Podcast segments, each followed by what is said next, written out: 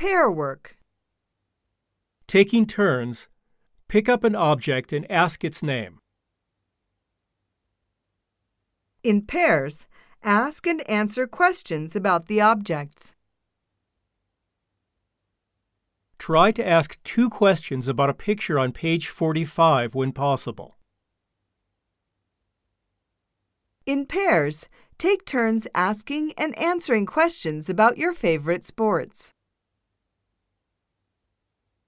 Change partners and ask your questions again.